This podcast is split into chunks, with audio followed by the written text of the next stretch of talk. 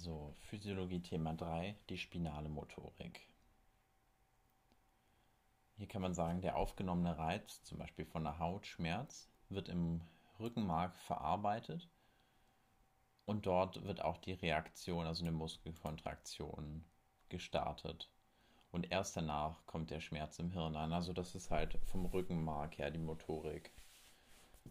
Erstmal zum Aufbau der, des Rückenmarks ein bisschen was. Also es gibt verschiedene Häute. Außenrum ist die Dura mater spinalis. Dann kommt als nächsttiefe Schicht die Rückenmarks arachnoidea. Darunter befindet sich der subarachnoidale Raum. Und darunter gibt es dann noch die Pia mater spinalis. Das sind so die Häute, die das Ganze umgeben. So, dann kann man nochmal unterscheiden, vorn am Rückenmark die Ausstülpung, also das Weiße, das ist der Vorderstrang.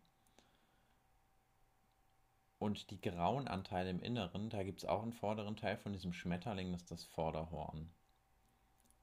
Als nächstes seitlich am Rückenmark links und rechts gibt es den Seitenstrang, das ist da der äußere Teil vom Weißen. Dann gibt es noch das Hinterhorn. Das Horn gehört ja jetzt wieder zum grauen Anteil und hinten der weiße Teil ist der Hinterstrang. Also im Inneren der graue Schmetterling ne, und außenrum ist ja weiß, wie so eine Wurst. Ganz in der Mitte vom Rückenmark ist dann nochmal der Spinalkanal.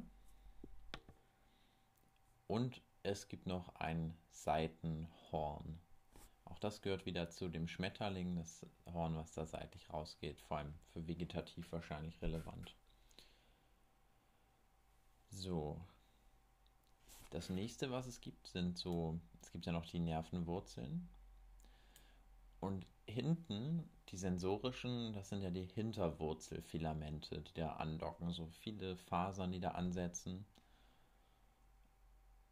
So, und die entspringen aus der Hinterwurzel. Also das ist so ein fetter Strang, der sich dann zu vielen kleinen aufs Rückenmark aufteilt. Dann gibt es noch ein Spinalganglion.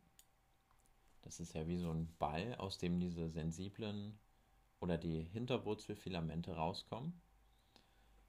Und dieses Spinalganglion geht dann zur Seite weiter und ist dann der Spinalnerv.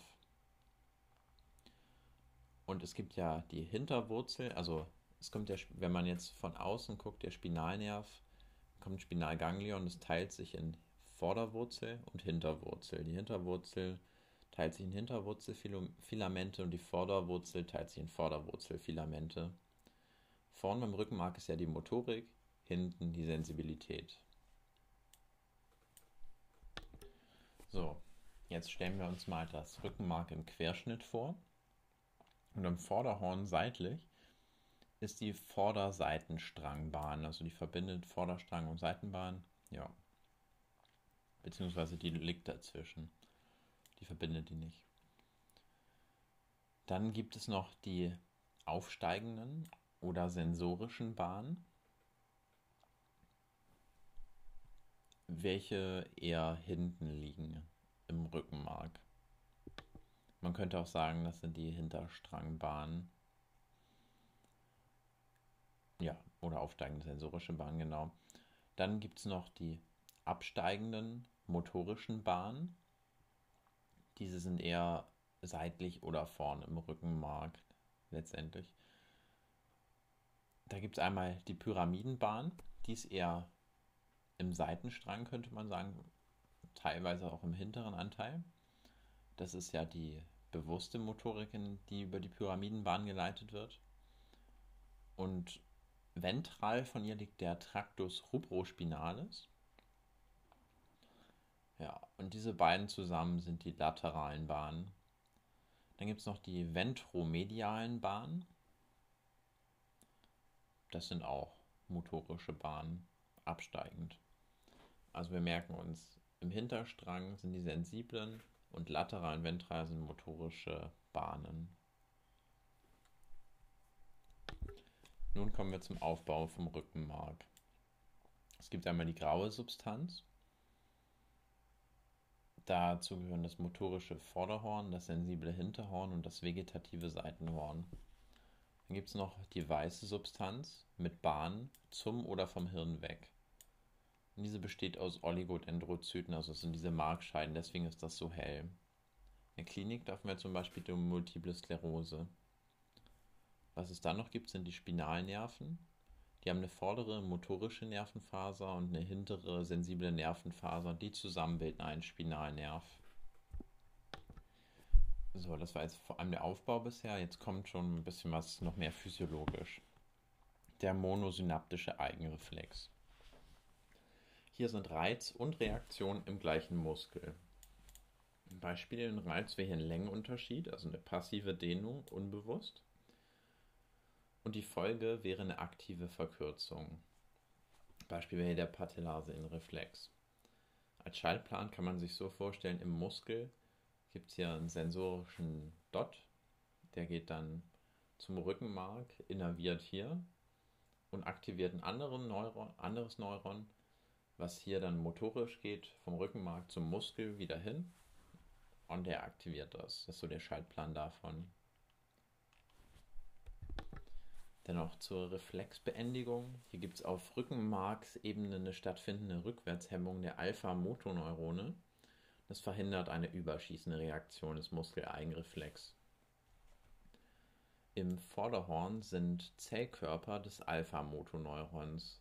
Diese sind ja efferent, also die aktivieren die Skelettmuskulatur.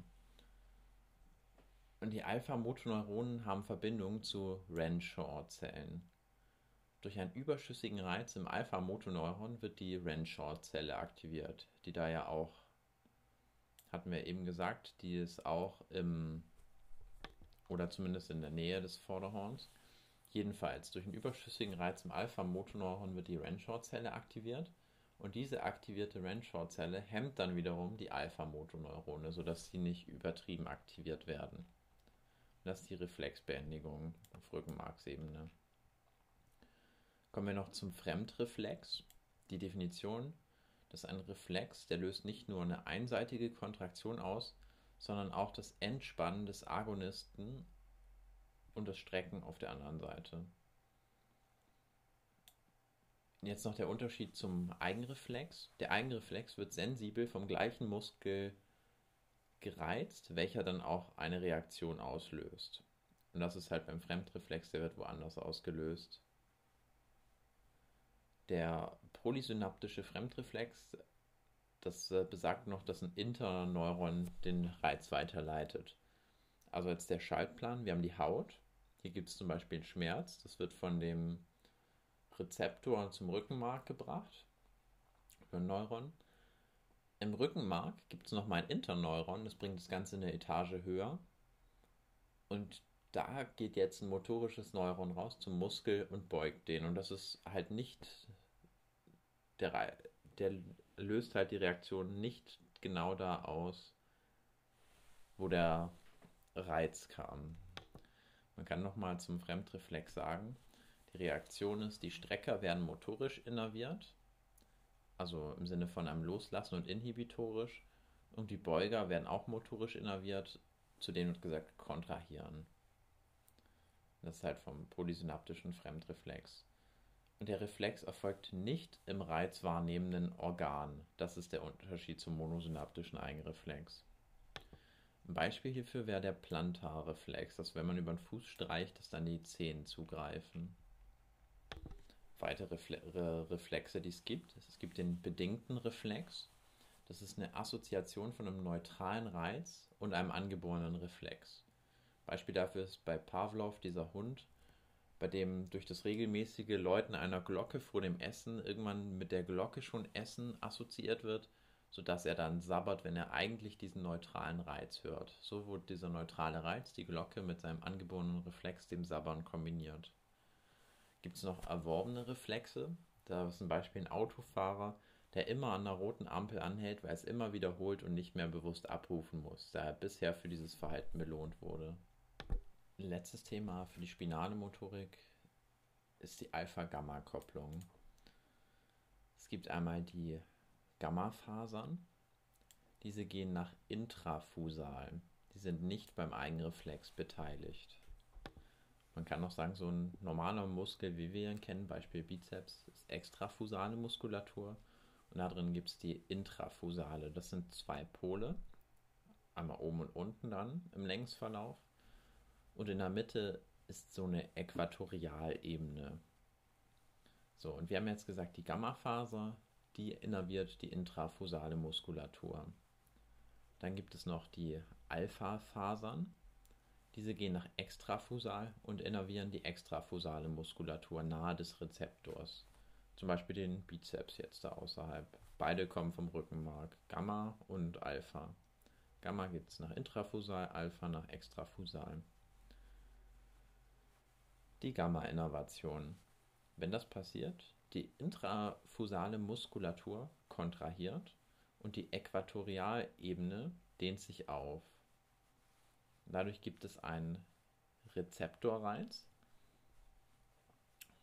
also vor allem, dass ein sensibles Neuron um diese Äquatorialebene gespindelt und dieses sensible Neuron wird dann halt aktiviert durch den Dehnreiz. Und dann kommt es zu einer Reizweiterleitung zum Rückenmark und dann zur extrafusalen Muskulatur. Das ist so die Alpha-Gamma-Kopplung grob. Der Alpha-Gamma-Turbomechanismus kann man sagen, damit in jeder Stellung der Muskulatur, nehmen wir das Beispiel Bizeps, ein Reflex ausgelöst werden kann, muss sich die Polmuskulatur, das ist ja die intrafusale, die muss sich der Länge der extrafusalen Muskulatur anpassen. Weil wichtig ist halt, dass die Äquatorialebene immer gleich bleibt, damit sie auf ruckartige Dehnung halt mit einem Reflex antworten kann. Bei Verkürzung der Skelett- oder extrafusalen Muskulatur kontrahiert die intrafusale bzw. Polmuskulatur mit, um die Äquatorialebene auf Spannung zu halten. Und dieses Neuron, da, das Sensible, was um die Äquatorialebene ist, und also diesen ganzen Apparat könnte man sagen, kann man auch als Muskelspindel, Muskellängenrezeptor bezeichnen. Also man kann sagen, generell diese Alpha-Gamma-Kopplung, die dient dazu, dass die Reflexe aus jeder Position auslösbar sind. Wenn die Muskelspindeln halt heftig gedehnt werden durch die Gamma-Innervation, dann kommt es zu heftigen, schnellen Reaktionen. Zum Alpha-Gamma-Turbomechanismus. Das war's zur Spinalmotorik.